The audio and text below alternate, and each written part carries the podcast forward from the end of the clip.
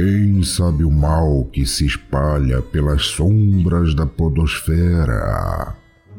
Só o pudim amarelo sabe.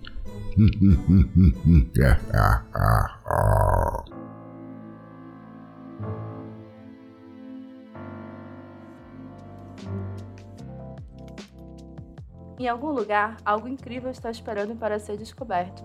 E nós estaremos lá. Hoje é dia de Pudim Amarelo, um spin-off do Pudimcast apenas para tratar de mistérios e temas sobrenaturais.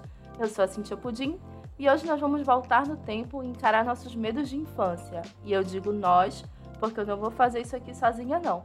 Hoje eu tô com os estreantes no Pudim, Arthur Girão. Oi. Eu também tô com Roger Bittencourt. Fala galera, medos chegando. E eu estou com os veteranos Brian Rodrigues. Alô, alô. Estamos de volta no mundo dos podcasts depois de um grande hiato para falar do quanto eu era medroso. Era? Só era no passado?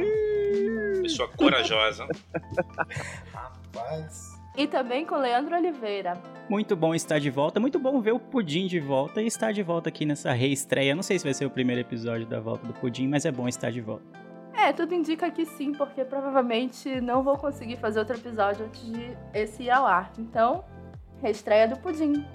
Eu queria só avisar logo desde o começo que eu sempre fui uma criança durona e que eu não tive medo de nada na minha infância. eu acho, né? Vocês estão aqui para derrubar essa minha crença, não é? É, porque trauma, é, trauma bom é esse que a gente esquece, né? É aquele que a gente apaga da nossa cabeça, não com terapia, mas sim com bastante repressão, sabe? Tá lá reprimidinho um no pouco canto. de álcool. e um pouco de álcool. Um pouquinho, um pouquinho É. de substâncias pra cometer pequenos, pequenos delitos. Trauma bom é aquele que aparece com memória do Vietnã na cabeça. Do nada. Sim. Esse é o melhor tipo de trauma. Mas assim, até onde eu me lembro, eu fui uma criança muito durona. Vamos ver, vamos ver se eu tô certa. Mas antes da gente entrar no assunto, né, que provavelmente vai render muitas horas extras na nossa terapia, né? Eu queria dar dois avisos aqui. O primeiro é que esse não é um podcast acadêmico, apesar dele ser embasado em pesquisas, nós vamos falar apenas das nossas vivências.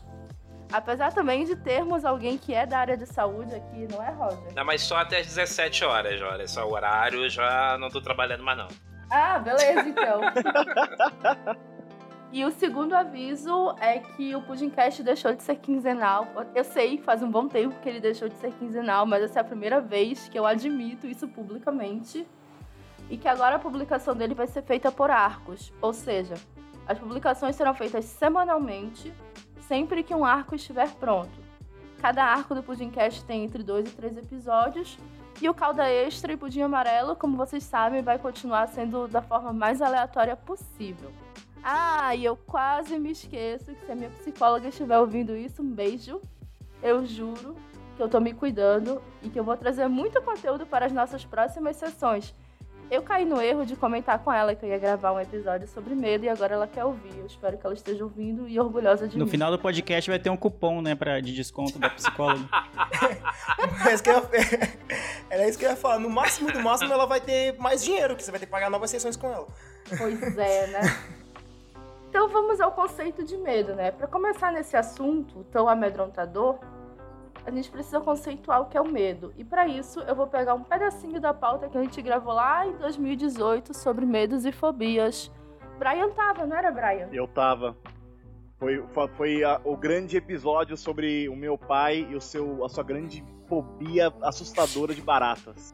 Cara, se vocês não ouviram, por favor, ouçam esse episódio, Medos e Fobias. Porque pra escrever a pauta desse que a gente tá gravando agora, eu fui reouvir. Nossa, cara, eu ri tanto, principalmente do pai do Brian, que derrubou crianças, pulou por mesas, jogou um pedaço de carne no chão pra fugir de uma barata. Eu tô preocupado, gente. Será que eu sou o pai do Brian? Opa! Não, e foi reouvindo esse episódio que eu descobri que eu tenho medo do Brian agora. Ô louco, eu sou, um- sou um nenê. Eu, eu só pareço Cara. assustador só. E isso já é suficiente pra mim. Faz sentido. Então, o medo é uma sensação que nos coloca em estado de alerta, atentos ao próximo movimento, como se nossas vidas dependessem disso, e tem vezes que elas realmente dependem, não é? Os nossos sentidos captam o perigo e o nosso corpo reage à sensação de medo, pavor ou pânico, e nos dá aquela descarga gostosa de adrenalina. Nós temos tremores, nós começamos a suar, temos taquicardia, entre outras coisas assustadoras. Esse nosso estado de alerta nos deixa pronto para fugirmos se algo estranho ou perigoso acontecer. Eu sei que já acabou o turno do Roger, mas eu queria que ele falasse um pouquinho disso. Por que, que a gente tem essa. toda essa parada que parece que a gente vai ter um ataque cardíaco, Roger? Tem. Consegue conceituar de uma forma bem simples? Tem que pegar aqui a tabela, porque aí é hora extra, né, gente? Ver aqui quanto Oh, isso vai custar. Deus. Mas o nosso cérebro, né, ele vai trabalhar para defender a gente sempre.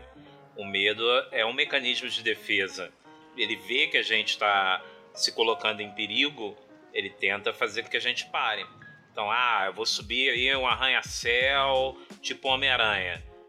É, não dá, né? Pa- Para de fazer merda, não vai fazer isso. Se você não fazer isso, seu coração começa a bater mais forte, você começa a ter tremor, né? Descarga de vários hormônios aí no sangue e você fica meio que paralisado para poder sair dessa.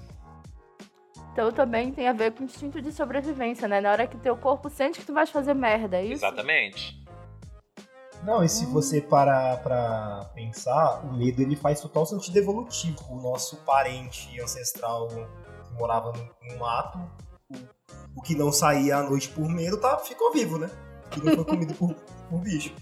O índio que comeu a maniçoba depois de sete dias de cozido também tá vivo, né? Já o que comeu com 6, ou com 5, ou com 4, 3, 2 e 1, não pode dizer o mesmo. Pode ser o mesmo. Eu acho, eu, acho que isso, eu acho que isso tem mais a ver. Isso tem menos a ver com medo e mais com tentativa e erro. Porra, pois é, né? Cara, o cara que comeu com um dia e morreu, eu ia ter medo, não ia comer com dois. Eu só ia comer depois que alguém comesse e sobrevivesse. Um parêntese pra quem não sabe o que é maniçoba. É um prato típico aqui do Pará que você precisa cozinhar por sete dias para ele deixar de ser venenoso. Ah, e outra coisa, se você já ficou com medo e, e- e talvez não queria experimentar, não pesquisa a imagem dele, porque ela é meio feia, ela tem uma pele assim um pouco estranha. Cara, olha, eu sou paraense, eu posso falar isso, mas ele parece cocô de cavalo. Não, não parece não, é basicamente, é porque você parar pra pensar, é basicamente cocô de cavalo. A folha fervida, ela tá meio que já quebrada, igual acontece no estômago. Nossa, a aparência, a aparência é ruim, tem que cozinhar por sete dias, o gosto é bom, pelo menos? É uma Sei lá. delícia. Outra coisa, é aquele gosto que você tem que aprender a gostar Ih. também, né? É aquela Cara, coisa também. Maniçoba era uma parada que eu tinha medo quando eu era pequena. Não apenas porque precisava cozinhar por sete dias, é porque realmente ela não é muito bonita de se ver. Então eu pensava, e se eu provar essa parada que todo mundo gosta e eu odiar? Hum, vão me expulsar do estado, né? Eu sou paraense, eu não posso dizer, mano, a maniçoba é um negócio muito complicado de se você, você não é, não vou defender o prato. É gostoso, eu gosto, mas quem não gosta, fala ok, tudo bem, não vou julgar não. Tá aí um medo de infância que eu tive, mas que eu não tenho mais. Medo de várias comidas, assim. Né, de experimentar. Hoje eu sou meio doido. Se você botar pra dentro aqui, nós manda ver. Ah, essa é um, é um bicho esquisito. Se eu não souber que é uma barata, vou pra dentro. Não sendo a baratinha, porque baratinha, infelizmente, tal qual meu pai, aí eu deixo pra outras pessoas. Fico tranquilo. Brian, não é, não é barata, mas é próximo. Tu já viu farofa de Itanajura? Comeria tranquilo. Já vi, nunca comi, porque eu nunca tive a oportunidade, mas comia. Comeria e, e lambia os beijos ainda.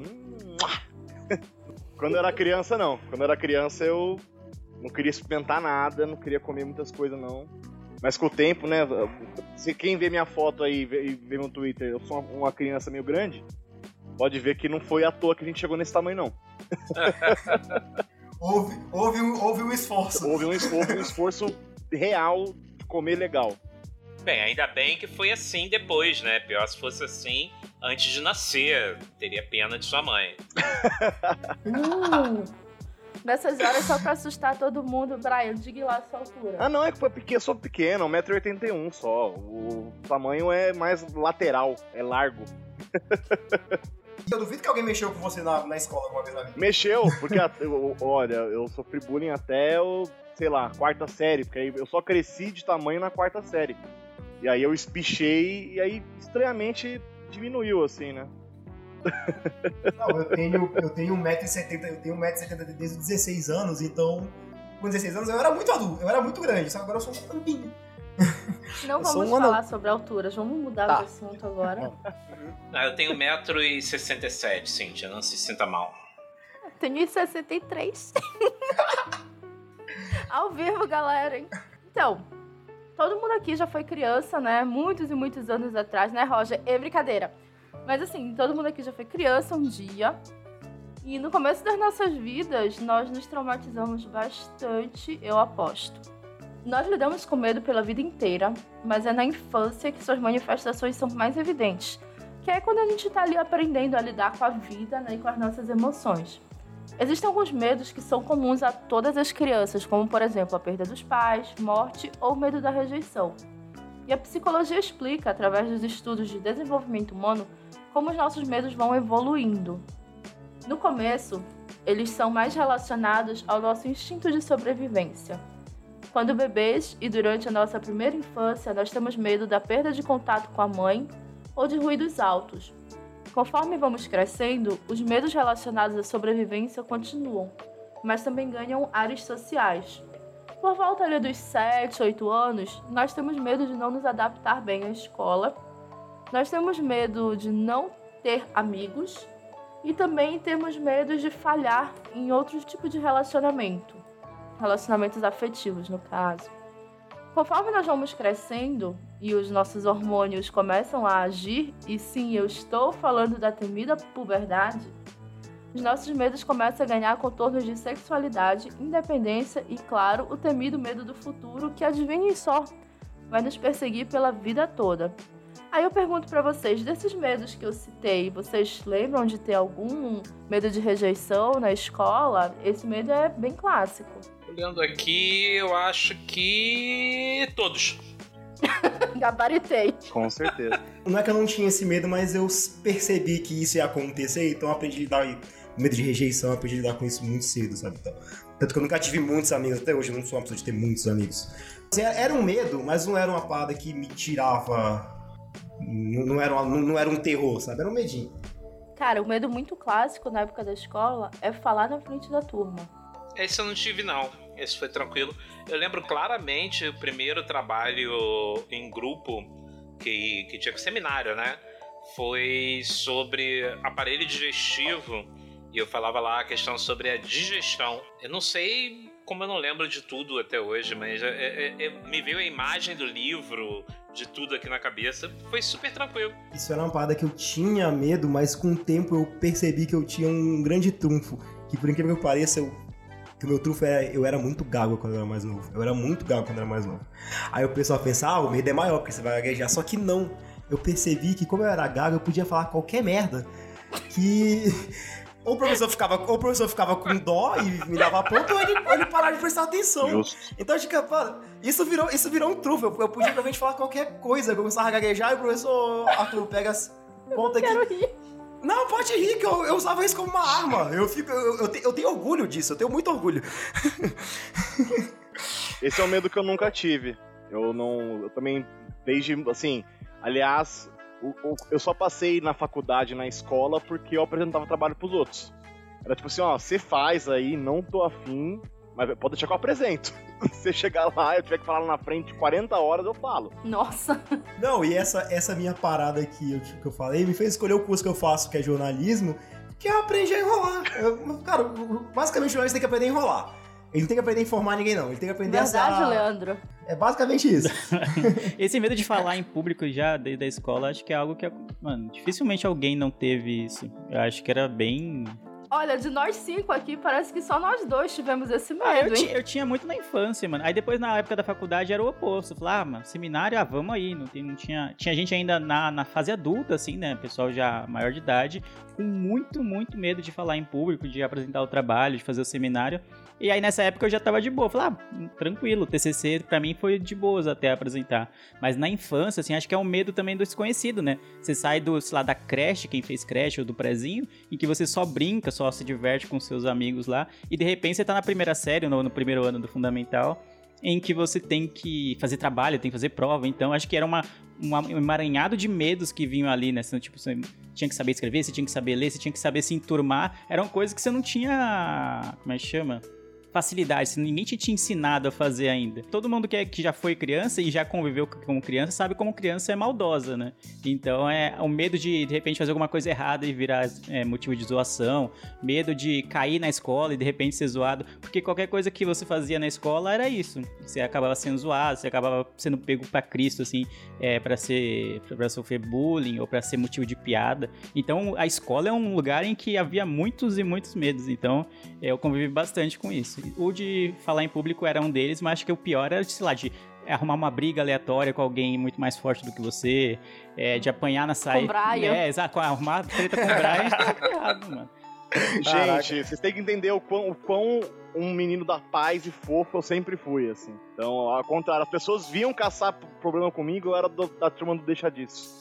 Sempre na diplomacia, que eu, não, pra quê? Não, mas isso que o Leandro falou é sério, porque eu, a parada que eu falei brincando lá de trabalho realmente funcionava com o trabalho, mas na vida social para mim ainda mais Ainda mais eu que eu fiz a minha. A, a, eu comecei a estudar muito cedo, eu comecei a estudar numa escolinha muito pequena, que era uma coisa assim mais de. Sabe aquela escolinha que geralmente tem em casa e tal? E depois, eu, quando eu fui pra escola grande, cara, eu sofri muito, porque, como eu falei, eu era gago pra caramba. Hoje em dia eu ainda sou gago, só que eu, só que eu aprendi a melhorar. Cara, eu sofri muito bullying, sofri muito bullying. Tipo assim, eu não conseguia falar uma frase sem alguém me zoar por causa que eu era gago. E a gente, a gente foi criança, a gente foi criança. Hoje em dia é um assunto debatido já, mas a gente foi criança numa, numa fase da vida que não era fácil, não era tão de boa assim. E, cara, isso é uma parada seríssima. É um medo. Eu lembro que esse é um, do, um, dos medos da, da pauta que eu tinha era esse medo que o Leandro falou. Eu, cara, era um medo gigantesco. Cara, eu cresci numa escola particular, negro e sem muitas habilidades sociais, assim, com de chegar na menina, de fazer essas coisas.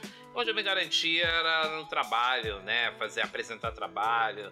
E aí era um lugar do caralho, era onde eu me sentia bem. E aí era o único lugar que eu não sentia medo, na verdade. Quando você começa a estudar mesmo, que, por exemplo, esses ensinos em comecinhos, eles são basicamente para você aprender a brincar e socializar. Mas isso melhora bastante quando se, se você vai aprender, é quando você começa a gostar das matérias. Quando você aprende uma matéria que você gosta, que tipo assim, você começa a aprender. Tem que apresentar. Mas alguém gostou de matérias do colégio? Fala sério, gente. Vocês gostaram? Eu, eu sou eu sou famoso nerd, né? Então eu tinha nota, eu gostava de estudar. Ainda gosto, mas tô bem parado. É, eu gosto até hoje, gostava também. Biologia era a minha matéria preferida. Curti um pouco de história, geografia. Nunca fui muito das exatas. As exatas não, não, nunca foram muito comigo. Eu lembro do assunto que eu aprendi porque eu, porque eu parei de aprender matemática na, na, na minha vida. Foi na sétima série, era educação de segundo grau. Lá não aprendi mais nada de matemática. Nem me lembro o que é isso. eu, eu me lembro não, mas eu não lembro como é que faz. pois é. Cara, eu, eu sempre fui a nerd também, então gostava de estudar, falando aqui baixinho, olhando pro meu pé, então... O meu medo era tirar notas baixas. Caralho, eu era muito nerd. Eu fui muito zoada no colégio, cara, porque eu era aquela nerd CDF, sabe? Sentava na frente, fazia os deveres, tirava nota alta. O professor perguntava se tinha alguma dúvida, tinha dúvida, levantava a mão. Nossa, Sofri muito bullying no colégio, mas sobrevivi, com traumas, mas sobrevivi. Mas assim, eu tava lendo uma matéria para essa pauta, né? Que desde o início da pandemia, né? Lá no comecinho de 2020, vocês lembram como era a nossa vida antes disso? Que vida? Vida, era vida, né? vida, vida. Já ouvi falar isso aí, hein? Era aquela imagem do céu dos testemunhos de Jeová, sabe?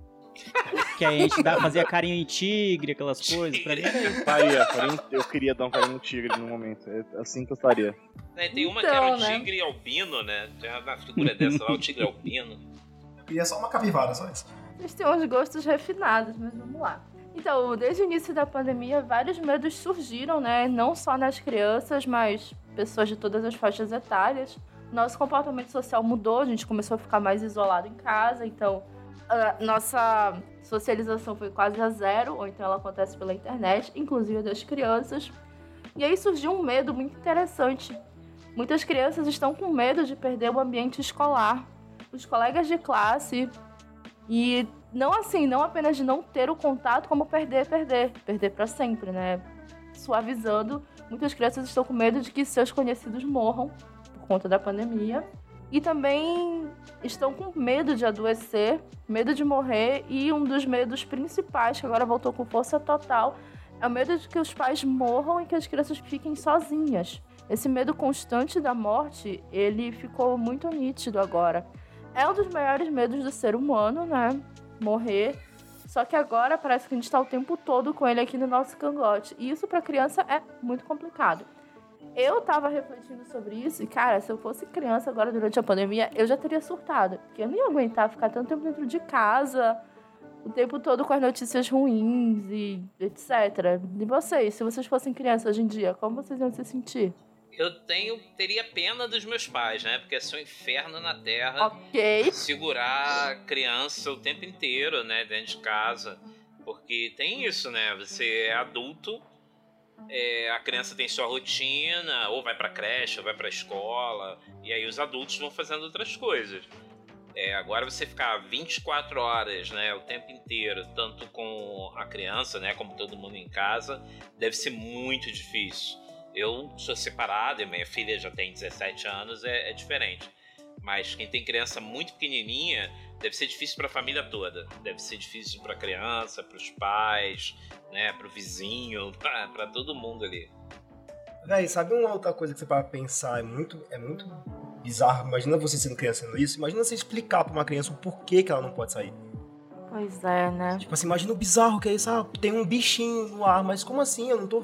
Cara, isso deve ser. A gente que é adulto, a gente tem um mínimo de leitura, a gente é capaz de entender mais uma criança que não tem esses discernimentos, isso não faz o menor sentido, velho. E a quantidade de perdas, né? Porque assim, ah, porque o pai do amiguinho morreu, porque a mãe do amiguinho morreu, a tia do amiguinho. Nossa, a professora. É, é muito complicado. Muito complicado. É difícil. Você vê que tem adultos que não conseguem lidar com a pandemia, seja por negacionismo, seja porque realmente surtou, né, de tanto ficar em casa. Imagine crianças que não, tem, não teriam a obrigação de ter uma maturidade tão grande para absorver um conteúdo ou, ou, uma situação mundial tão grave como a gente está vivendo. Mas eu, eu, era uma criança que sempre gostei de ficar muito em casa. Eu saía muito pra rua é, quando, sei lá, eu tinha uns 10, 11 anos. Eu saía para jogar bola, para brincar com, com, com, os meus amigos. Mas um pouquinho antes, aos 5, 6, 7 anos, eu gostava muito de ficar em casa, de brincar em casa, de ver desenho. Então seria um misto de, pô, é muito bom, não vai ter escola, não, ou, ou então vai ter só aula online, né, sei lá, enfim. Nossa! E, e, você não vai precisar sair de casa para ir para a escola, o que era um tormento não, pelo menos quando eu era criança. Porém, né, você vai ficar muito restrito, né? Você não vai conseguir ver os seus amigos, você não vai conseguir sair na rua, vai ser algo bem, bem, bem problemático. Então, pais que têm filhos é, que são muito ativos, né? Que gostam muito de sair, que gostam muito de, de estar com os amigos, eu acho que a maioria era assim, é, devem ter pastado muito, né? Durante esse período todo. E hoje tem essa vantagem da internet, né? Eu sou da década de 70 não tinha nada disso, era telefone fixo. E olha lá, ficar preso de casa com telefone fixo, sessão da tarde, repetindo os mesmos filmes toda semana. Uh, Lagoa Azul. eu não sei se eu ia sobreviver muito tempo, não. Justo. Eu já teria ficado doido e saído correndo pelada pela rua. Admito. Eu já tô ficando doido agora. Eu tenho 27 anos, eu já tô eu quase maluco. fazendo isso. A gente completamente doidaço. completamente.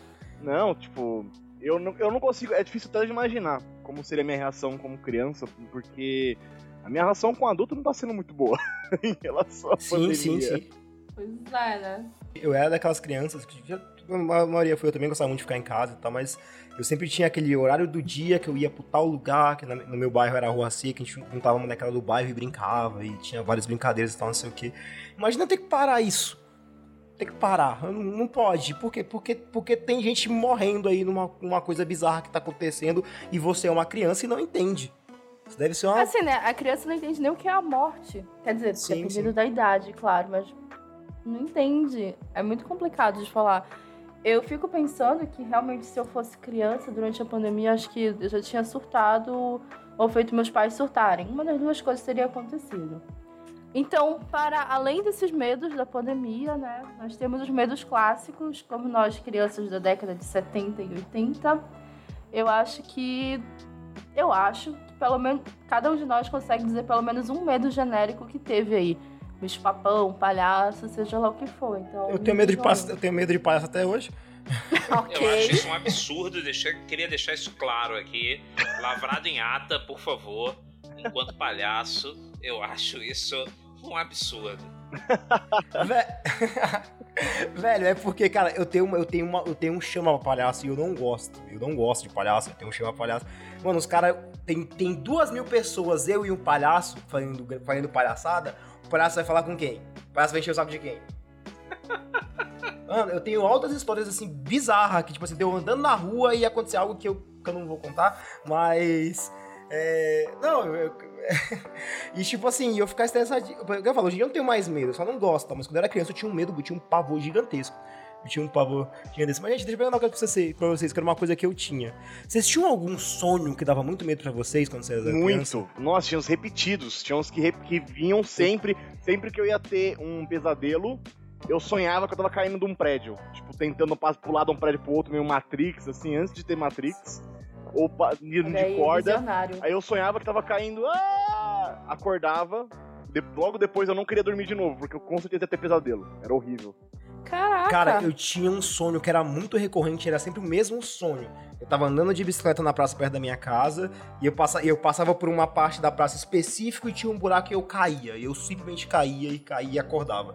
Detalhe, não tinha buraco nessa praça, nunca teve, e era sempre o mesmo sonho, era sempre o mesmo sonho, era uma coisa que eu achava bizarríssima, cara.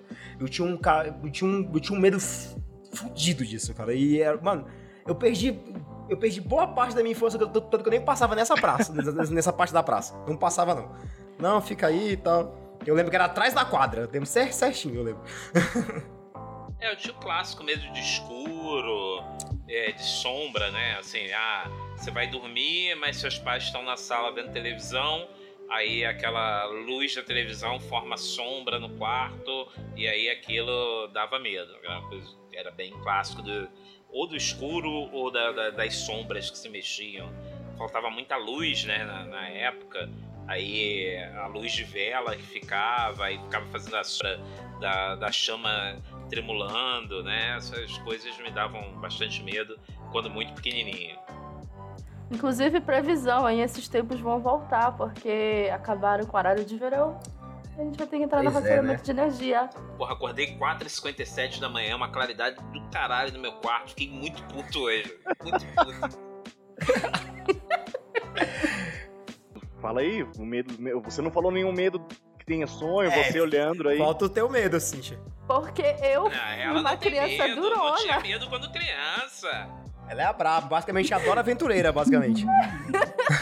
Não, realmente, eu era uma criança muito durona. Eu fui ficando cagona já na vida adulta. Eu já até falei isso algumas vezes em episódios, cara. Mas assim, deixa eu ver. Ahn, falar na frente da sala me deixava um pouco. Me deixava um pouco tensa. Mas medo, medo, medo. Eu acho que eu não tive.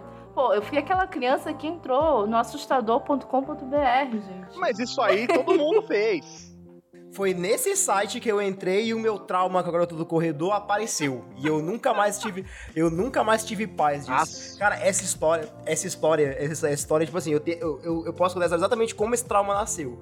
A gente tava na casa de um amigo meu, já era 10 e pouco da noite, e o amigo meu tinha uma locadora, e tinha um PC, ele ficava cuidando da locadora, ele ficava, ele ficava, a gente ficava enchendo o saco dele e trocando ideia. A gente tava nesse site assunto.com e tal, aí tava, eu- tava eu e meu irmão, que meu irmão sempre foi mais velho, meu irmão é um puta de um sacana, sempre foi. Nós lemos lá, cara, o medo, o medo ele bateu aqui agora, o desespero, e eu tô no corredor. Olha, É lembrança, né? Lembrança. ah, Pô, desgraça. Aí a gente, a gente viu isso, a gente tava indo embora, eu e meu irmão, esse outro amigo que saímos na casa desse nosso. Aí meu irmão ficou pra trás e a gente passava por uma parte da rua assim que era meio escura e meu irmão chegou por trás de mim assim, deu um berrão no meu ouvido. Tss, lembro Chaves? Eu travei ali e eu fiquei, e esse trauma continua até hoje. Tanto que, tipo assim, eu não. Eu, eu, vou dar aquela. Eu vou dar aquela, aquele negócio de adulto e falar, não, eu não tenho mais medo, eu só não gosto, mas eu vou ser sério. Essa imagem aparece pra mim, eu, não, eu já vi em vários lugares, eu não gosto, dá um medo, dá medo até hoje, dá medo, dá medo pra caramba. Cara, eu não tive medo dessas coisas, mas eu tenho uma amiga que tem medo até hoje. Beijo, Lívia. E assim, tipo, eu tive uma infância muito vida louca, sabe? Eu olhava essas coisas, eu não sentia medo, eu dormia sozinha. E tem uma parada, eu comecei a dormir sozinha muito cedo, tipo, muito cedo mesmo e no escuro. Então, tipo, meus pais me criaram pra ser uma criança durona. Cíntia, você é filha única? Sou. Isso explica muita coisa. Pois é. Não, porque eu sou filho único e cagão. Não, não, mas se você, se você tem um irmão e ele é um irmão mais velho, você tem um de trauma. Já, Já você- falar você já disso sabe. também.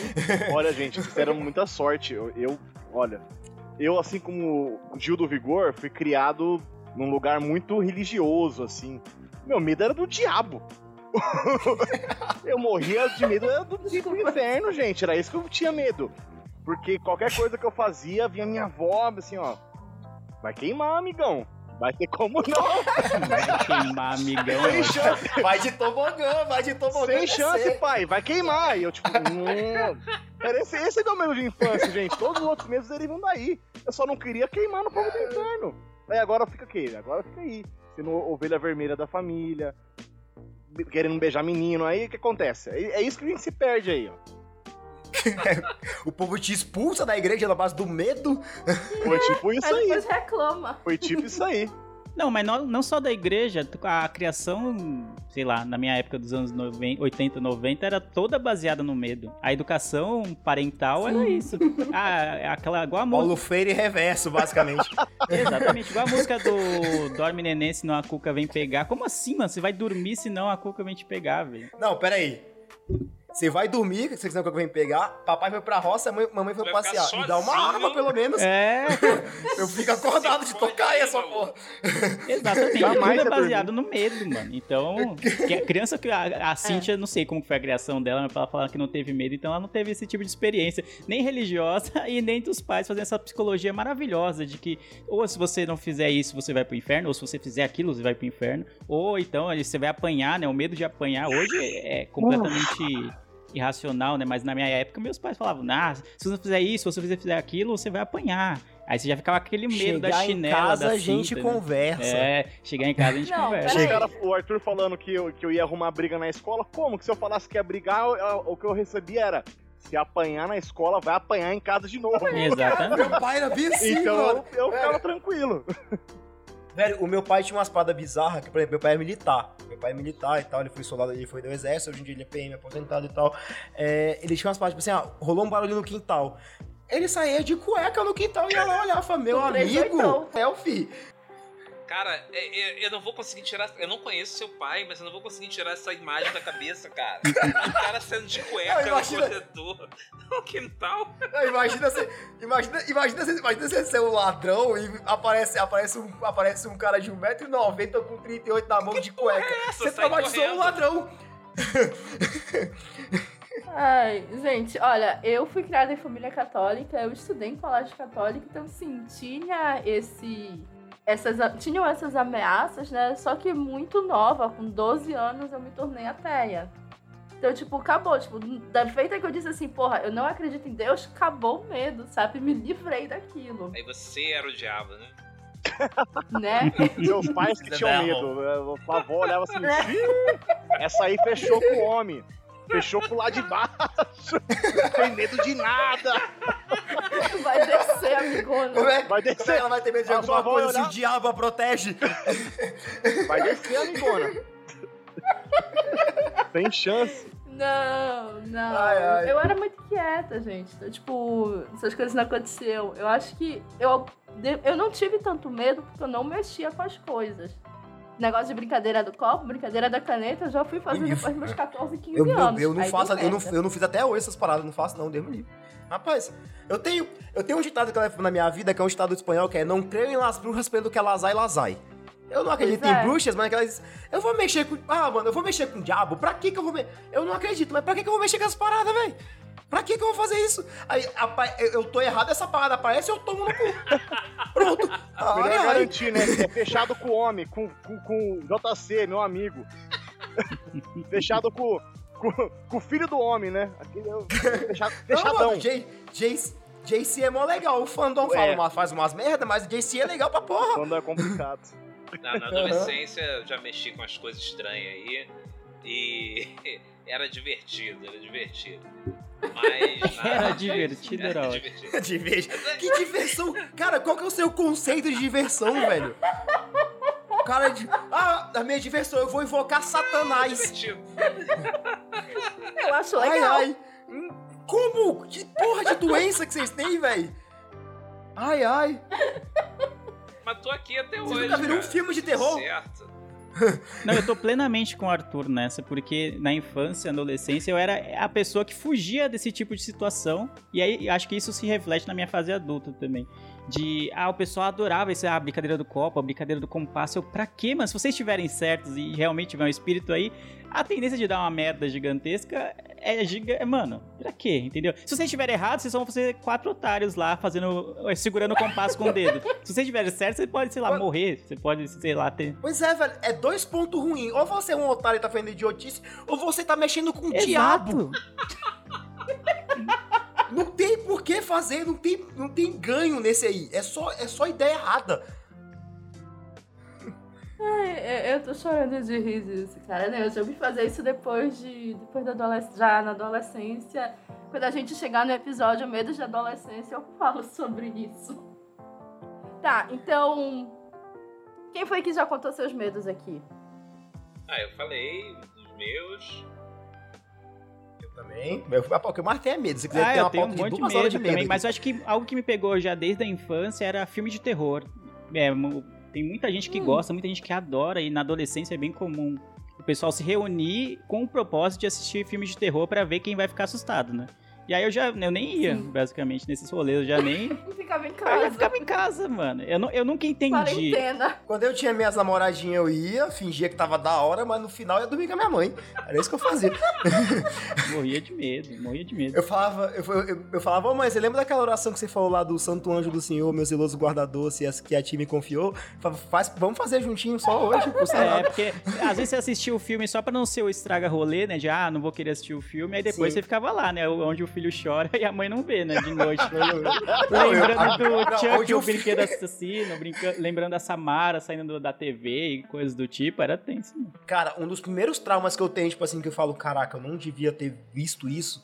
É um filme que eu sei que é muito ruim, mas eu era uma criança, porque apesar, de eu ter uma cara de velho, eu sou novinho, eu tenho só 26 anos. Era um- o remake do Massacre da Serra Elétrica, que no começo do filme tem aquela gravação falsa lá do, do jornalista falando eu vi aquela gravação e não vi mais depois. Aí eu vi o filme, fiquei cagado de medo. Aí no final o cara tá lá falando tal, não sei o que, ah, é continua gra- o filme, o filme começa com a gravação, meio que real, aí a gravação pausa, Aí começa o filme, aí depois a gravação volta. E na gravação volta, aparece, o, aparece lá o Letterface com a motosserra e, e pausa com o Letterface com, com a motosserra aparece. Baseado em fatos reais. Eu falei, fudeu. Porra! Fudeu. fudeu. Mãe, eu não tenho mais quarto, tá? Eu moro com a, eu durmo com a senhora. Na verdade, eu moro nas, eu moro agarrado em você agora. Não, pô, isso já é da adolescência. Quando eu era criança, eu assistia, porque eu assistia filme de terror com os meus pais. Então, pra mim, tranquilo. Mas depois eu ia dormir no meu quarto, porque eu sabia que aquilo era, sabe, só um filme. Meus medos eram outros. Não, meus pais não deixavam eu ver, porque ficavam dizendo que eu ia ter medo e acabavam não deixando. Mas uma coisa me chamou a atenção. Você falou que seus medos eram outros, então diz aí, pô. Exatamente. Sim, qual que sim. É. Dá o papo. Eu tenho um medo. Eu tenho um- eu tive um medo por muitos anos, que eu acho que ele é bem clássico. Eu tive medo dos meus pais se separarem, sabe? Porque eu sempre pensava assim, pô, se um dia eles se separarem, com quem eu vou ficar? Aí, olha como era a cabeça da criança, né? De, de longe a gente já vê que eu era perturbada. Eu tinha esse medo. Eu não tinha medo de filme de terror, eu não tinha medo de escuro, eu não tinha medo. Enfim, eu não tinha medo de chuva. Mas eu tinha medo que meus pais se separassem. E eu acho que esse é um medo comum, não é? Quando eu era criança, eu tinha um amigo meu de infância que ele era, os pais dele eram separados. E a mãe dele era super certinha, amiga da minha mãe. E o pai dele era. Tinha, a casa dele tinha videogame, tá? Era uma casa mó. Casa mó. Casa de, casa de homem, sabe? Vamos dizer assim. Não tem mais errado, mas é. Sabe? Aquela casa, aquela casa, tipo assim, ah, que não, é, que não tem regra e tal, não sei o quê. Então, meu sonho era que meu, meu pai e minha mãe se separassem, porque eu achava que a casa do meu pai ia ser assim. Teu pai. Criança ex- errada. Ex-militar, Eu 1,93m, acho que não. oitão na mão de cueca. Eu, É, era uma, eu era uma criança, então eu era automaticamente burro. Fantasia total, né? ok. Desculpa as crianças que nós ofendemos nesse episódio, mas vocês nem deveriam estar ouvindo isso, porque isso aqui é pra maiores de 18, hein? Se tiver uma criança ouvindo aqui, deixa eu falar. Se você se acha inteligente, não, você é burro, tá? Pronto. Porra, Criou trauma É aí criança, crianças, gente. tudo bem. perdemos um total de zero ouvintes, mas tudo bem. Não, quando eu era criança, eu lembrei de um negócio aqui que era uma imagem de Cristo, né? Já que falou em religião, que em qualquer lugar que você andasse, estava de frente para a imagem lá ou para a pintura, você ia para o lado esquerdo, parecia que estava olhando para você, o olho te acompanhava. Você ia pro lado direito te acompanhava. Então aquilo dava medo, porque você se sentia vigiado por JC o tempo inteiro. Isso dava um cagaço do caralho, assim. Era assustador. E tinha uma outra imagem de uma criança. é, eu vou depois até procurar e, e te mando, assim, já de repente Não. você põe.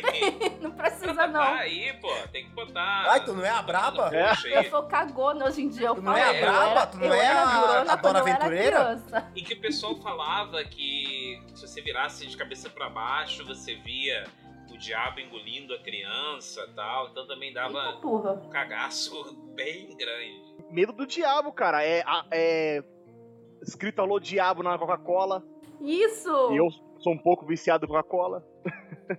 Apesar de eu ser uma criança, apesar de ser uma criança cagona, eu, sei- eu, eu talvez não era tão burro quanto, quanto, quanto criança. Tipo assim, a primeira coisa que eu pensava, por que, que a Coca-Cola vai escrever, vai escrever alô diabo se na verdade a Coca-Cola é uma marca americana e o nome dela é Coke? É só uma tradução.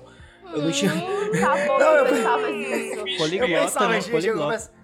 Né? Não, não, Cinco não, gente, eu anos. confesso, eu confesso, eu confesso, tipo assim, eu não pensei sozinho. Eu, eu tinha um tio meu louco, que eu também tenho história de terror, que ele me assustou, que ele me falou isso, ele falou assim, Arthur, por que que, por que, que tem isso? Aí eu falei, é, tem um ponto, tem um ponto aí. É, mas o disco da Xuxa, ao contrário, era nacional. E aí? E aí? Cadê Ah, seu cara. Deus agora? Ah, cara, eu. Isso é uma parada que eu nunca reparei porque eu não tinha, ra... eu não tinha medo, eu tinha raiva da Xuxa, então eu nunca prestei atenção nela. Eu gostava. eu tinha os discos, mas eu nunca toquei ao contrário. Não, mas vocês falaram de religião, só pra fechar, eu tive uma criação na, na igreja evangélica, né, igreja protestante. Só que tem alguns parentes que, que eram da igreja católica, e aí vira e mexe você tem que ir num batizado, numa missa aleatória, sei lá, na- os seus parentes sempre incentivam você a ir. E eu, tinha, eu morria de medo da, da igreja católica em si, porque a igreja evangélica, pra quem já frequentou, é muito diferente do que é o templo, né, da igreja católica. A católica tem aqueles vitrais gigantes, coloridos, Uau. tem sim. imagens de santo, mais. aí você parece que o santo tá sempre olhando pra você, vendo que você é, vendo todos os seus pecados, aquela coisa toda. Tem várias imagens do menino Jesus em várias fases da vida dele, então eu acho mais tenebrosa, assim, eu morria de medo da, da igreja católica, mano. Eu também. Não, e mesma sempre tem. São Miguel. Muitas pessoas morriam de medo na, da igreja católica. Cara, tem uma, tem uma igreja. A Basílica aí de Belém, e, e, Cíntia. Eu, eu desmaiei nessa Basílica uma vez com, com medo, com um susto que eu levei. Eu desmaiei. Caraca, eu não gosto, eu não gosto de entrar na basílica porque eu acho que ela, ela oprime meu espírito ateu. Sim, meu espírito ateu. Eu me sinto muito oprimida naquele Porque dá lugar. vontade de acreditar? Não, cara, ela é feita assim, sabe, a arquitetura do mal, cara. Ela é feita pra tu te sentires pequenininho, diminuto. É horrível. Ela é basicamente o, constru, o construtivismo nazista, só que católico, sabe? Ela te oprime, assim. É. Mas é uma parada que eu acho muito bonita. Tem uma parada que é seguinte, nessa igreja tem um órgão. Aí, sabe o tio doente que eu falei pra vocês que lá daqui ele me falou essas coisas? Ele morava. Ele morava. É, sim, ele, ele é muito louco, ele é muito. Meu tio é muito louco da cabeça e tal. E ele morava em Belém. Ele foi. A minha, a minha mãe queria. A gente tava de férias e tal. Eu era criança, eu tinha uns 5 anos e tal. Minha mãe queria ir nessa basílica e nessa basílica tem um órgão, né? Tem um instrumento órgão. Só que eu era uma criança. E meu tio falou assim: Arthur, a gente vai na igreja e eu vou te mostrar o órgão de Cristo. Uh, Aí Que eu fiquei. isso, amigo? Ai, esse meu tio, ele fez. Ele fez eu ficar um ano sem ir no banheiro direito, Que sabe? isso, que horrível. pô, chama ele pra gravar o próximo episódio. Já gostei dele. O tom que ele falou ele já botou um terror. Aí a gente entra na igreja, me mexe do lindo e tal, não sei o que e tal. E olha- olhando. E pelo que eu me lembro, faz tempo que eu não vou nessa igreja, mas o, o órgão ele fica bem exposto na base, ele fica lá em cima, ele fica bem exposto, né, Cintia? Aí a gente entra na igreja e eu, eu, eu era uma criança, eu não sabia o que era um órgão, não sabia que era um instrumento musical. E a gente entrando, a gente entrando, e de repente meu tio, Arthur, o órgão! E eu, ah, joguei no chão chorando e desmaiei. Ok. Tadinho. Ah, mas eu abri o Google aqui, imagens, pô, bonitona. Não tem nada disso. Não, ela é bonita. A- a- a- o tamanho dela que é, assim, o- meio que É opressor, sabe? gigantesca, é bem grande mesmo. É que tem, Nossa, aquela, sim. tem aquela pegada da, da- da arquitetura católica barroca que é tipo assim, você se sentir. Aquela, sabe? Você se Oprimido. sentir pequeno, tipo assim, é, sabe? O ver. Ela meio que representa o poder, o poder de Cristo, sabe? Então, tipo assim, você é uma, uma vírgula perto do poder de Cristo. Basicamente isso. Eu já, eu já li um artigo um artigo de arquitetura falando sobre, falando sobre a Basílica e tal. E a história que ele fez eu ficar sem no banheiro direito, ele me contou a história da mão cabeluda. Que era uma história de terror e tal, que, resumindo bastante, era um cara que ele teve as mãos cortadas e a mão virou uma assombração. E, eu, e ele me contou essa história, às 8 horas da noite, eu era uma criança, foi nessa mesma viagem, ele tinha um gato, a caixinha do gato ficava no banheiro. E então, só como ele ficava tempo fechado, então ele botou uma portinha no banheiro, assim. Ele botou uma portinha Não, debaixo cacete, do banheiro. já tô vendo onde vai dar. E eu fui tomar banho, eu fui, eu fui eu era uma criança, eu fui- eu fazer totô. Eu fui fazer totô. Tô sentado no vaso, ele mete a mão no- na porta Cabeluda. da. A mão dele, né? Ele mete a mão dele Sim, sim. na porta da. da... E ah, eu. ah, Aí me joguei no chão. E minha mãe, a minha mãe, Roberto, para com isso, tá sendo menino. E eu, e eu criando traumas. Desculpa, gente. Não, pode rir, pode rir, relaxa, eu pago o psicólogo pra isso, fica à vontade. Quem devia pagar era seu tio. pois é, pois é, pois é. Concordo com você. Agora, Cíntia, se um dia eu for a Belém, você não precisa entrar não, mas você vai ter que me levar aí nessa basílica que eu achei bonitona aqui, pelo que eu vi. Cara, ela é linda, ela é maravilhosa. Ela é Eu muito bonita. várias fotos lá dentro, mas é impossível tu não te sentires oprimido ali. É impossível. Pra quem já leu o Guia do Mochileiro das Galáxias, talvez lembre que tem uma hora que eles entram num.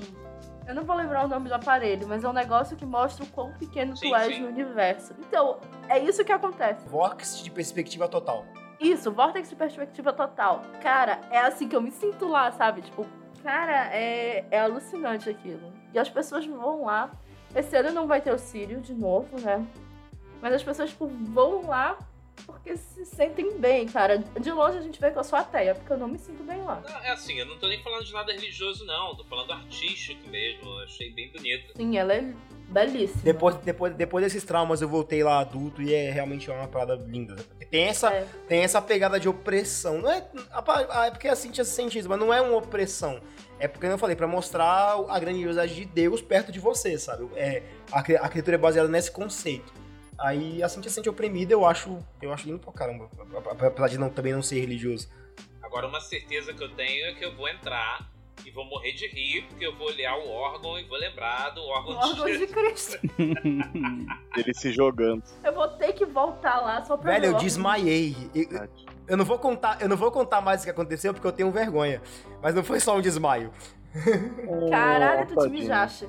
Acontece. Eu tinha 5 anos! Eu tinha 5 Não, anos! Não, pelo amor de Deus. Não, na- nenhuma graça. Não, não, Errado, gente, crimes, crimes. Vão prender seu tio. Cara, e detalhe, detalhe, esse meu tio hoje em dia, ele é, ele é, um- ele é a única pessoa, fora meu pai, minha mãe da minha família, que eu mantenho um contato hoje em dia ainda.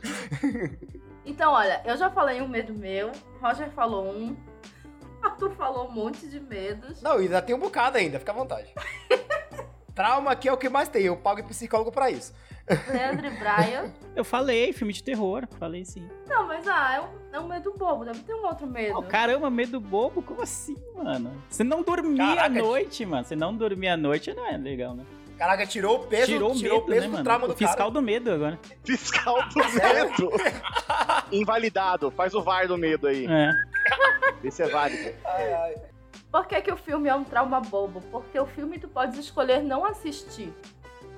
Não, exatamente. Tu podes né? Às vezes a, a assistir. gente, vamos assistir um filme, tá todo mundo lá, aí você pensa, pô, vai ser, sei lá, um, um besterol, uma comédia besta pra você só dar risada e já era. Não. Aí a maioria vai votar pelo quê? Pelo filme de terror.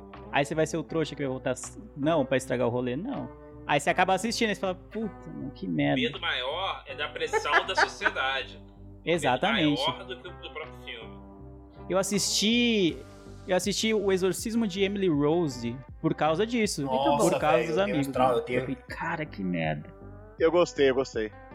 É outro filme que me- deixou com umas noites sem dormir também, que foi porque não é nem o filme, é os áudios que tem no filme. É, então. Que são os áudios E originais. aí quando você vê, ah, foi baseado numa história real. Você fala, puta merda, a mina morreu mesmo.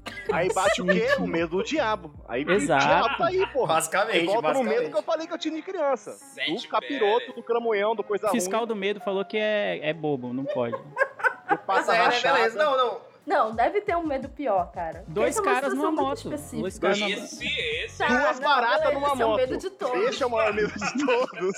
Duas baratas Duas bolsominhas numa moto. armadas numa moto. Esse é o medo que eu tenho. Voadoras. Duas baratas voadoras bolsominhas numa moto. Não, meu, meus- meu pai me fez ter medo de barata, assim. é- é, ele meu pai pegava. Que nem o pai do Meu pai Brian. pegava barata pelo bigode, assim, né? Pela anteninha, né? Que ele falava que era bigode.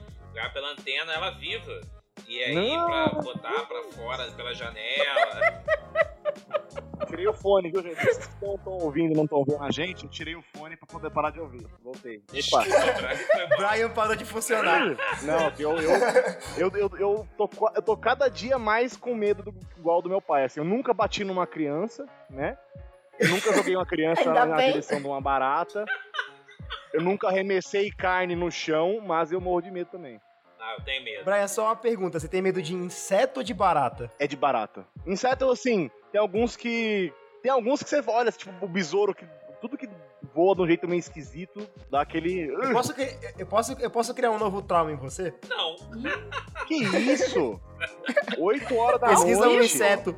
Pesquisa um inseto que tem aqui no Cerrado chamado cavalo do cão. Cavalo do cão, bora. é, tem cão, Vamos- é, vamos é lá. parecido do diabo. Acho melhor não, hein? É, basi é, basicamente, é basicamente uma vespa Vamos ver. que voa e ela consegue matar a aranha, a desgraça. Ah! a caranguejeira. Mas então, esse é um bicho que eu, se eu ver, se eu ver na minha frente, eu vou correr porque eu não quero morrer e tal.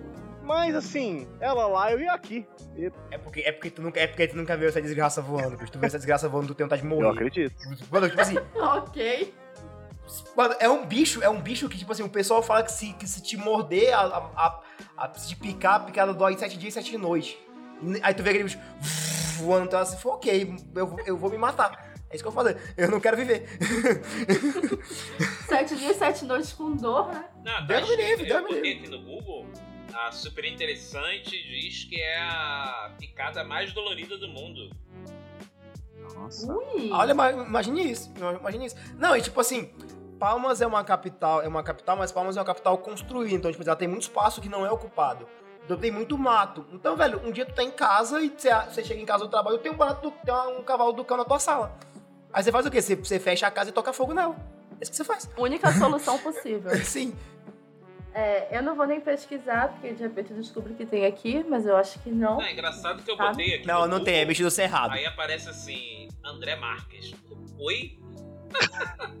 aí ele foi picado. É, isso, ele foi picado. Eles estavam gravando no limite aqui e ele foi picado, ficou, ele ficou internado no hospital por causa disso. Ele foi internado no hospital por causa.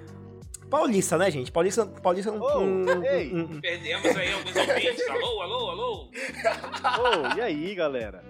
Do nada, mano. Gratuito, né? gratuito. Né? Já não tem muito ouvinte nesse podcast. Vocês ainda ficam fazendo esse tipo de coisa. Eu não chamo mais vocês. Desculpa, Ah, outra perdão. coisa que eu tenho medo é de purê de batata no cachorro quente. Isso aí dá medo mesmo, Ô, Isso pera, não- pa- pa- parou, parou. Concordo, Ó, eu concordo. sou, eu sou o embaixador de Osasco, é onde eu moro agora, que é conhecido no Brasil todo como a capital do cachorro quente, então você respeite a capital. A dona Dilma veio aqui comer o, o cachorro quente aqui, porque esse é o cachorro quente correto, com bastante purê. Não, pera aí. Mas Eu comi o que essa é um semana, é bom cachorro demais. quente?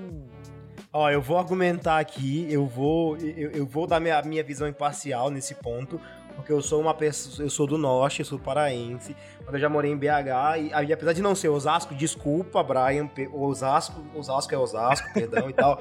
Lá eles também usam, lá eles também colocam pu- pu- purê de batata. E quando você come faz sentido. Faz sentido. argamassa. Cara, o Não que faz- é um faz cachorro sentido. quente Eu vou definir o vocês? cachorro quente o completo de Osasco. Como é que comi essa Vai. semana aí com meu pai, craque de bola. Vamos lá. Pera aí, Rogério, tu é de onde, Rogério? Rio de Janeiro. Vocês colocam ovo de codorna no cachorro quente do- e, e tá criticando o O cara? roubo de codorna vai em cima, não é uma argamassa, Ai, ai. pô. Não, não, errado. errado. Não, eu não. acho A errado. argamassa, a argamassa serve pra isso. Tem o molho, ele segura o molho. Isso, Você já- exato. O Arthur tá corretíssimo. Imagina, ó, tipo assim, ó, e essa era uma coisa que eu, eu vou ser sincero, eu criticava, eu criticava. Inclusive, tipo assim, eu não defendo o cuscuz paulista, que, que aquilo é uma não aberração. defendo. Não, aquilo é uma, aquilo é uma aberração. Não, eu, eu- eu vou, eu vou ter que dar pra vocês o gabarito. O gabarito do cachorro quente oficial. O gabarito é pão, preferência de banha. Vale baguete? Vale. Então, baguete que é com queijo fora. Hum, bom demais. É, gostoso, isso é gostoso. Pão, duas salsichas. saudade. Porque sem miséria. Peraí, cachorro quente é com salsicha? Sim. É com o Você que, quer Cíntia? Com, Tá. Com bife? com carré? Cíntia? Carré de carteiro. Belém é o único lugar do mundo que tem diferença entre cachorro quente e o hot Você dog. põe maniçoba, né? Não, o hot dog você usa salsicha. No cachorro quente você usa picadinho. E aí tem o cachorrote, que é Não, não, não, salsicha acabou, gente. Acabou, acabou, bora. Não, gente, não, parou, É, parou. eu acho que não vai dar, não. Não vai dar. Não, não vai dar, não. Aí foi demais pra mim. Aí foi demais. Vida que segue. O medo de infância que eu tive, cara, esse é um medo que vocês nunca tiveram, que é gravidez na adolescência. Hum, justo. Eu tive. É, eu tive medo de causar a gravidez na adolescência. É, Eu tive um grande medo de causar ela. pois é. Mas é um medo que a gente não tem mesmo. Pudinzinha era virgem, mesmo assim tinha medo, porque era uma parada enlouquecida, sabe? Tipo, no meu colégio católico, uma garota engravidou. Gente, como assim? A menina tem 14 anos. Já não era adolescente, na verdade. Na época eu era mais nova. Acabou o mundo. Nossa, aquilo foi traumático. Deixa eu contar pra vocês engraçada de um amigo meu. Isso aqui realmente é amigo meu. A gente, a gente estava numa escola que a gente tinha que ir de ônibus nós dois e tal. A gente, a gente arrumou duas namoradinhas na mesma escola e a gente voltava junto e ia junto. Toda vez depois da aula, a gente ia pra casa dele porque os pais estavam trabalhando e tal, não sei o que, aquilo outro. Aí um dia que eu faltei e ele foi sozinho com a namoradinha dele pra casa dele. Aí no outro dia ele no ponto de ônibus ele chegou pra mim sentindo pra escola e ele falou assim, Arthur, aconteceu uma coisa que eu, que eu, que eu preciso falar porque eu preciso falar pra alguém porque eu tô preocupado e eu não sei como lidar com isso e tal. E eu, nossa, mano, fala, velho, vamos conversar, sou, sou, teu amigo e tal. Ele falou, então, ontem você faltou e eu fui, só, foi só eu e a Franci e a foi só Opa! eu, Uhum. foi só eu e a fulana pra casa. Só eu e a fulana pra casa, a gente, a gente tava lá se beijando e tal, e a gente, a gente tirou a roupa, ficou só de calcinha e sutiã, e eu tô com medo da Francila estar grávida. Eu falei, mano, mas vocês... falei, o cara tava de calcinha e sutiã também, é isso? Foi isso que eu entendi. Pois é, eu também Não, tipo entendi. assim, Eu ele- também. ela, ela, ela, ela ficou de calcinha, ele, ele De ficou, sutiã. ela ficou de calcinha e de cueca. Não, não, eu falei errado. Tranquilo, cara. Fetiche. Nada contra os fetiches aí. Deixa o garoto lá de 14 anos com fetiche. Tranquilaço. Tá, tá. Ele ficou de cueca, ela de calcinha sutiã e tal. Aí, tipo assim, você vê como medo de adolescência às vezes é bizarro. E tava com medaço, tá? Ele falou assim, a gente ficou lá de calcinha, a gente começou, a gente começou a se beijar, a gente começou a ficar muito próximo um do outro, a gente começou meio que se esfregar. E a, a minha cueca ficou molhada e a dela também, então eu tô com medo A dela cueca pegar. dela ficou molhada também. Ah, A gente pegou com a calcinha da menina. a casa. E eu tô com medo dela tá grávida. Eu olhei pra ele assim, eu falei, mano, você. Como assim, velho? Você não tem o já mínimo de. assistiu uma aula de biologia, meu amigo? Sério? Sério? E ele tava, ele, ele tava com medo e falou, ok, eu vou ser pai. Eu vou ser pai. O cara entrou em parafuso. Obrigada, agora eu cuspi aqui no teclado do meu notebook rindo dessa história. vida cara. que segue, vida que Não, segue. mas é um medo real Ah. mesmo, engravidar na adolescência, tanto para um homem como para mulher. pois é. Isso era, é, dependendo do contexto, é, pode ser uma vida interrompida, né? É, dos planos que você faz, tal e coisa. Mas tem muita gente que é o contrário, né? A gente vê muita gente que quer engravidar cedo. É, por falta de perspectiva de vida, ou porque quer imitar os pais, seja o motivo que for. E aí vai variar de lugar para lugar, né? A gente tem diversos níveis sociais por aí, diversas cabeças. Sim, e vo- voltando, acho que, foi- o Leandro que falou sobre a- a- o ensino do medo, que ensinaram a gente a ter medo de várias coisas. Eu contei essa história brincando, mas olha, olha como é que foi ensinado sexualidade pra esse cara, que foi ensinado na base Não do foi, medo pra né? ele. Tipo assim, foi ensinado, pouqui- o pouquíssimo que foi ensinado foi na base do medo. Tipo assim, uma coisa, uma coisa que qualquer pessoa que sabe, que sabe, que sabe como, como é sexo, é, sabe como funciona, ele, ele não sabia, ele tava morrendo de medo de ser pai, esse tipo de coisa. Eu acho isso, isso é uma coisa, tipo assim, da- da- das nossas gerações, porque nós temos idades diferentes, mas hoje em dia isso mudou bastante, da minha infância pra, pra agora, é, o quanto que isso foi ensinado de uma forma completamente errada, gente. Isso é, isso é um assunto muito bizarro, isso é uma parada muito bizarra. Ou nem foi ensinado, né? Porque também Sim. tem isso. Nem foi. Foi colégio católico, então pior ainda. Ah, e hoje as crianças têm sex education, né? Tem as séries incrível. A gente, no máximo, tinha skins, que era a coisa mais horrível pra você aprender porra nenhuma mesmo. Nossa, velho. Você Nossa, aprender tudo nossa, de nossa, errado. nossa. Nossa. Você aprende a fazer tudo errado naquela, naquilo ali. É, eu tinha como educação Cine Privé na Bandeirantes. Ê, Emanuele! Já tive essa Manoel. educação, passei por isso. Passei por essa educação. Ê, Emanuele! Não, eu assistia só Cine Sinistro, tá vendo? Falei, eu era uma criança durona, eu assistia Cine Sinistro e não Cine Privé. Cara, eu, eu não tive vó, mas eu tenho um trauma envolvendo a minha avó. Por causa que o ano que eu nasci foi o ano que minha avó morreu. Tipo assim, ela, eu, eu nasci, eu nasci, sabe? Eu nasci em dezembro, ela morreu em outubro. E, a minha, e, e minha, e minha mãe achou isso. Minha mãe chorou pra caramba, mas ela achou isso lindo, porque ela, ela, ela- Aí ela me falou uma frase que eu nunca esqueci. Ela falou assim: ai. Arthur, a, vo- a vovó morreu pra cuidar de você do céu. Eu falei assim, e eu, e eu falei assim, fudeu, tem uma velha me vendo o tempo inteiro, tem uma velha no meu cangote o tempo inteiro. Você é a reencarnação da sua avó, cara. Para com isso, pelo amor de Deus. se, você, se você conhecesse a minha avó, você não ia falar não, isso. É, não isso. Não, Olha. eu, conheço, eu conheço só as histórias dela. Ah, tá, já ia dizer, ué, mas tu conheces? Não, não, não.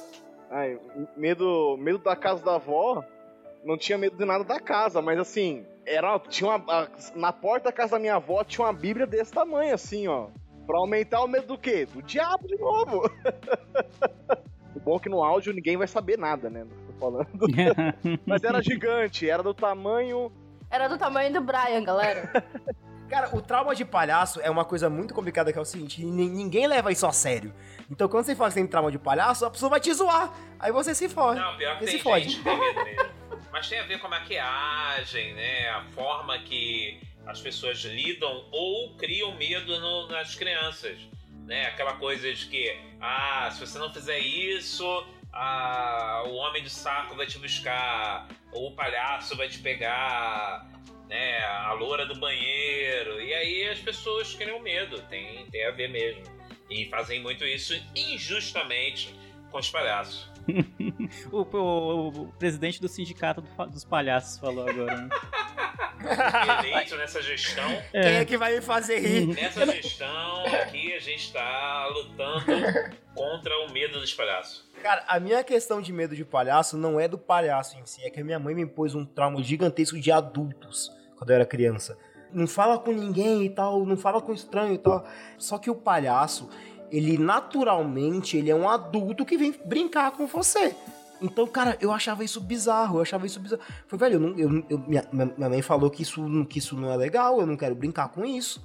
Eu não quero, eu não quero. Isso era um sentimento conflitante pra mim que me criou um medo. Aí o medo virou meio que um pouco de trauma e hoje em dia não é, hoje em dia não é mais vida. É mais uma parada que não, mano, eu não quero, Não, é fica que aí na ficou, sua. né? Ficou ali na, na cabeça. Sim. de- Eu não sei se na região de vocês, onde vocês moram, onde vocês cresceram, tinha essa lenda urbana, mas aqui em São Paulo tinha uma lenda da Kombi dos palhaços. Eita, porra. Sim! É Ah lá, tá vendo? Obrigado que tem alguém de São Paulo pra confirmar. Você definiu o inferno pra mim, basicamente. São Paulo. Você tem medo de combis a também? Kombi São dos Paulo, palhaços. Kombi palhaço. Pelo amor de Deus.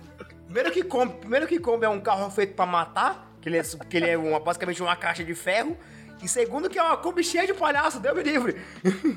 Imagina tu estás passando assim e o palhaço abre a porta da Kombi e te puxa lá pra Era dentro. exatamente Maluco. essa a lenda urbana, né? E De- te obriga a comer o cachorro quente com purê. Exato. Fudeu. Aí Nossa, acabou. cara, só piora. É básico. eu acho que a única, a única chance, a chance de eu entrar na Kombi do palhaço, ele me ofereceu um cachorro quente.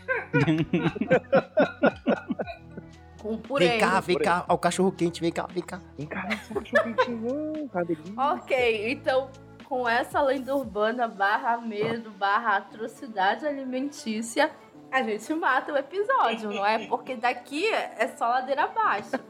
Justo. Não tem como a gente melhorar, Ai, sabe? velho. Não, tava mas eu, eu, eu queria deixar um, um quê de esperança, assim, né?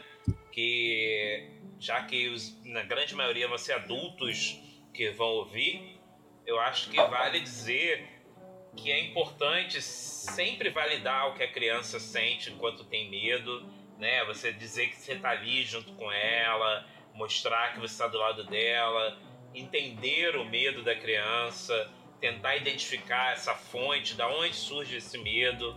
Às vezes a gente descobre comportamento abusivo de adultos pelo medo que a criança tem. Sabe, violência sexual, Sim. até violência física mesmo. Então é importante dar valor pro medo das crianças. Mostrar pra criança que o medo pode ser uma fantasia, né? Ah, eu tenho medo do bicho que tá embaixo da cama. Vale o adulto ir lá, olhar embaixo da cama, falar que não tem nada, mostrar pra criança que não tem monstro. Se for de filme de terror, hoje em dia, com a internet, né? Você vai lá e pega é, bastidores do brinquedo assassino. E aí mostrar que é um, ator, que é um boneco, pra criança entender que é uma história de fantasia e tirar esse medo dela, né? De forma alguma usar o medo como forma pedagógica ou punitiva, que são coisas que a gente passou, né? Aquilo que eu falei antes do ah, o homem de saco, o bicho-papão, a loura do banheiro, O Paulo Freire reverso. é Paulo Freire reverso. É, e reforçar positivamente o processo de se plantar o medo. A criança começa a dar um passo para além do medo, dizer é isso aí, muito bem, né? Entendeu que é uma fantasia. E se nada disso funcionar, procurar um especialista, procurar o psicólogo, né, profissional de saúde mental, para dar conta, de, tentar dar conta dessas questões que não é só o medo pelo medo. Isso pode criar traumas profundos nas pessoas. E aí eu vou deixar aqui o meu Pix, porque esse foi o papel de profissional de saúde e já passou das 17 horas. Então eu preciso aqui pagar a minha psicóloga para cuidar dos meus traumas e dos meus medos. Então vou deixar aí o Pix, vai estar aí na descrição do episódio, hein, gente? Ai, gente, nossa, que saudade Gente, que eu tava um- de gravar. Um outro ponto é o seguinte: se você é um adulto, ainda mais se você for homem, porque isso acontece muito com homem, você- com homens, você tem os seus medos, se tem os seus traumas, os seus, as suas limitações, é, aprenda, aprenda a não ignorá-los, não achar que isso não é um problema. Isso faz parte de você. você. Todo ser humano tem os seus problemas, tem as suas limitações. Se você tem, se você tem seus problemas, seus traumas, suas situações, é, não, não, diz, não ache que elas não, não, não têm um valor. Ela tem um valor pra você, você é um ser humano, você tem seus problemas. Então, não ache que o ponto que isso não é algo importante. É pra você, gente. Aproveite, é, lide com seus medos de uma forma saudável, lide dessa situação e não não ache que não é um problema porque é, você é um, você é um ser humano, você tem seus problemas. Então, é isso, sabe? É, eu sou uma pessoa que aprendi a lidar com medos muito tarde. Eu, eu achava que, ah, isso é bobo, infantil. E hoje em dia eu assumo meus medos. E é isso, gente. Aprenda que você também é um ser humano e você também tem uns limites. Independente de que você é homem ou mulher, se você teve uma criação cristã ou não. É só aprenda seus limites. Só isso. Uau!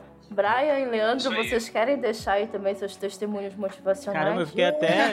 o episódio foi bem em tom, em tom mais descontraído, o pessoal fechou bem, né? Acho que eu não vou nem falar nada pra, Né? não, pra não estragar essa, essa vibe aí. É, porque senão eu vou vir de palhaçada de novo pra fazer o povo Exato. porque esse eu gosto de fazer. Mas assim, na onda do Arthur, então, Brian, eu te respeito, mesmo você comendo aí purê no cachorro quente. Muito obrigado, Eu não muito obrigado. eu não respeito. É isso aí. Não, eu te respeito mesmo com. É, com chamando é, pão com, com carne moída, né? Com causa da. da Eu cinta. vou mandar pra Chamando vocês pão, carne moída de, de cachorro lanchonete. E também você, Rogério, eu respeito você comer com. Não, é fogo, viu? Porque. Ovo de codorna é complicado mesmo. Mas eu respeito. Porra, sim. gostosão, cara. Gostosão. Só o fato dele, só o fato do Brian não, não, não concordar com a aberração que é o cuscuz paulista, tudo bem.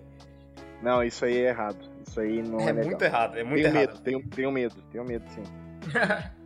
Meninos, muito, muito, muito obrigada por terem participado desse episódio. E claro que a gente não pode sair sem o merchan de vocês e sem o pix do Roger. Porque, né? Então, eu queria que cada um de vocês deixasse um recadinho final, onde é que as pessoas podem encontrar, se vocês têm algum projeto pra- pra acompanhar e tudo mais. Podem tirar aí no zero ou um pra se despedir. Ou pode Bem, ir por ordem alfabética. Ou pode começar Ah, então com o vamos por ordem alfabética. Começa aí com o Arthur. Vai lá, Arthur. Gente, então, é o seguinte, eu tô com um podcast engavetado porque eu trabalho pra caramba. e, e faço faculdade, mas ele vai sair, ele, esse ano ele vai sair. Então acompanhe minhas redes sociais. É, no Twitter eu sou Arthur José Girão, tudo sem acento.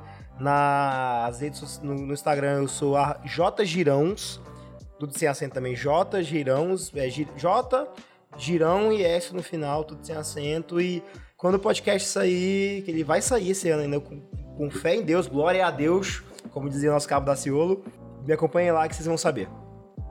No meu caso, eu só tô com o Twitter, arroba HanaBrian, H-N-A Brian. É difícil escrever Brian, então, por favor, espero que assim te coloque no post, porque ninguém, ninguém vai acertar como escreve meu nome. Mas eu acho que é isso, né? Não tô, eu tava meio longe da internet, não tava produzindo nada. Fazia música, mas agora eu tô meio paradão.